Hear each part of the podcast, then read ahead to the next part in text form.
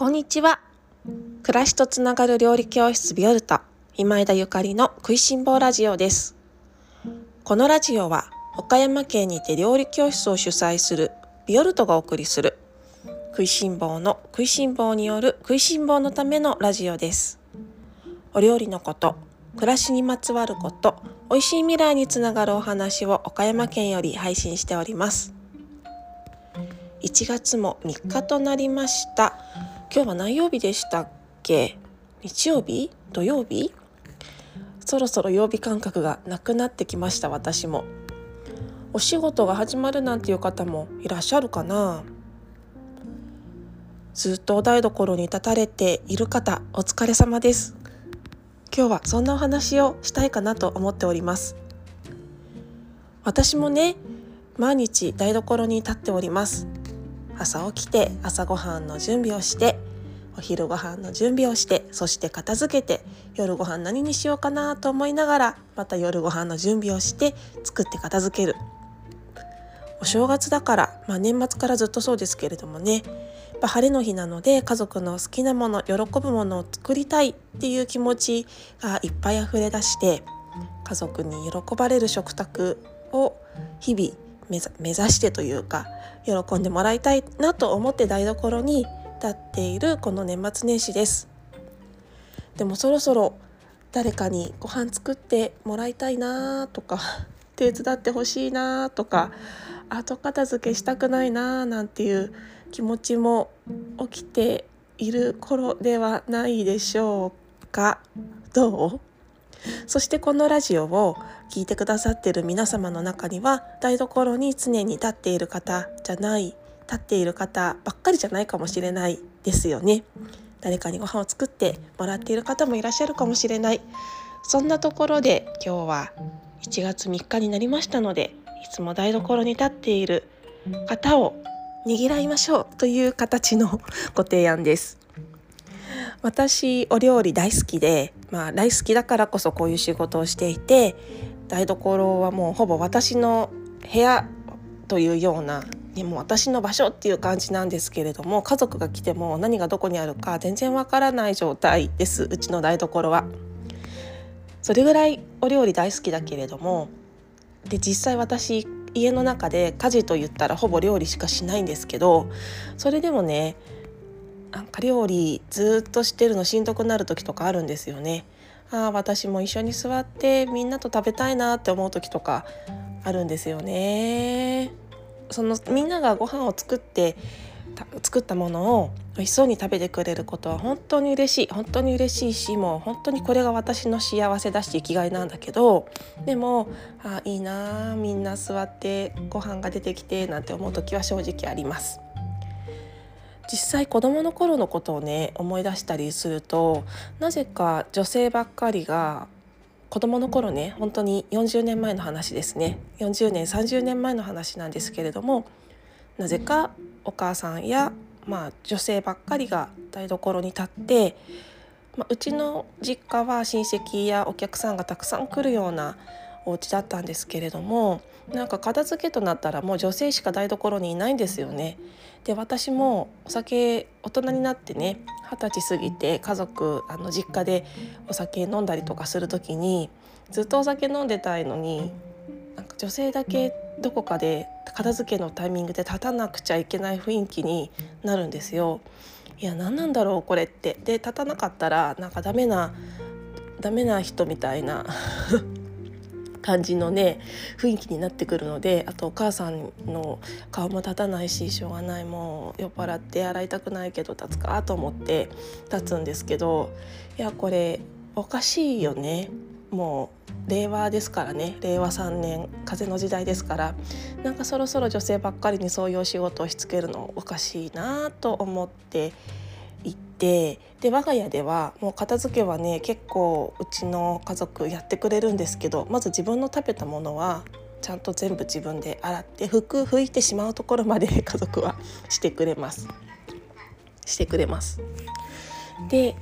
でもねそれでそれでもそれでも結構最後に全部テーブルの上まで綺麗になるするのは私なんですよね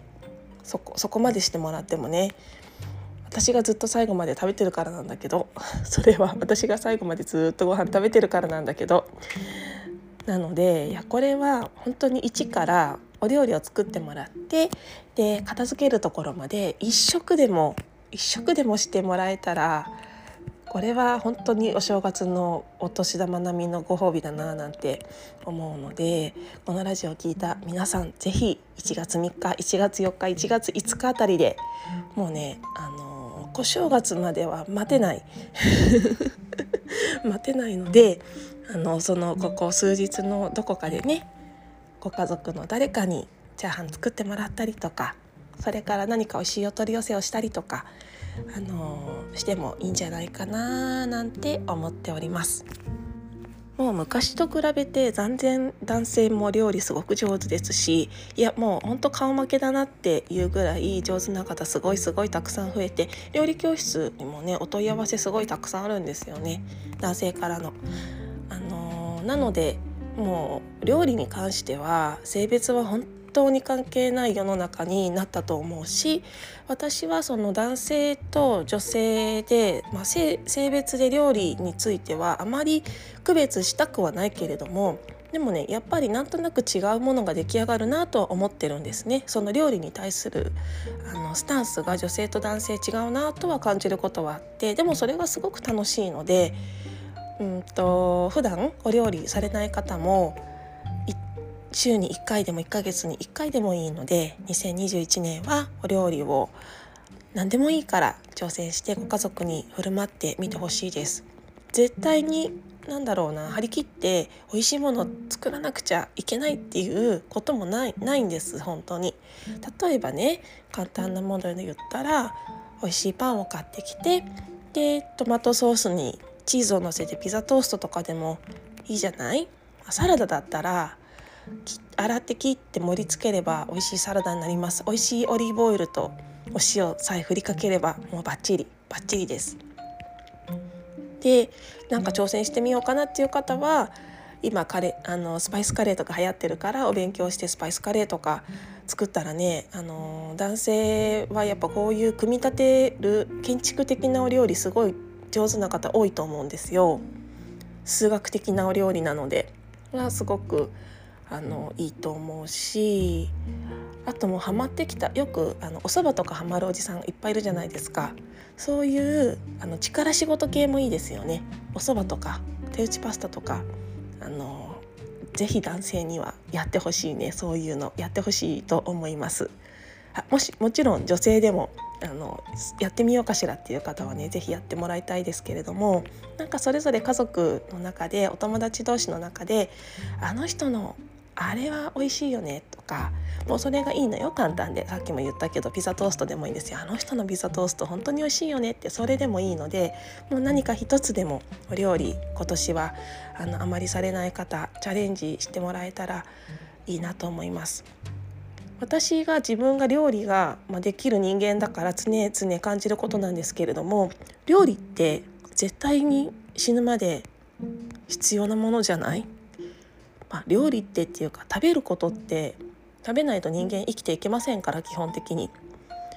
料理って死ぬまで必要なのに料理をしない人料理ができないって決めつけてる人っていやどうやって生きていくつもりなんだろうかって思っちゃうんですよね。